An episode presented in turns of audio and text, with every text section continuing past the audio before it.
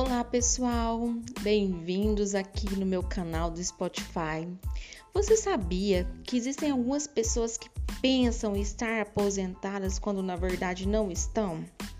Se o benefício que você recebe não tem o pagamento do 13º salário, fique ligado você não está recebendo aposentadoria, você deve estar recebendo benefício assistencial. E o seu caso ele deve ser avaliado com carinho, pois pode ser que tenha acontecido algum erro na hora da concessão do seu benefício e você realmente tenha direito à aposentadoria. Se esse é o seu caso, procure um bom profissional para te ajudar e analisar a sua situação. Fique ligado!